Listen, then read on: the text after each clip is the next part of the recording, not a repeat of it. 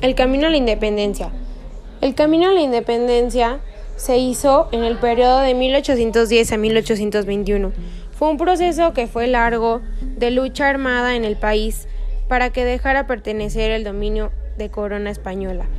En esta rebelión hubo cuatro etapas que fueron dirigidas por diferentes líderes. El inicio de este movimiento de independencia fue entre 1810 a 1811 en la región del Bajío.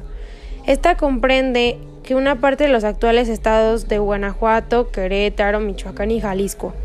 Sus líderes principales fueron Miguel Hidalgo y Costilla, Ignacio Allende. De la región del Bajío, el movimiento se desplazó hacia el centro de Nueva España, y ahí tuvieron tantos éxitos como derrotas militares.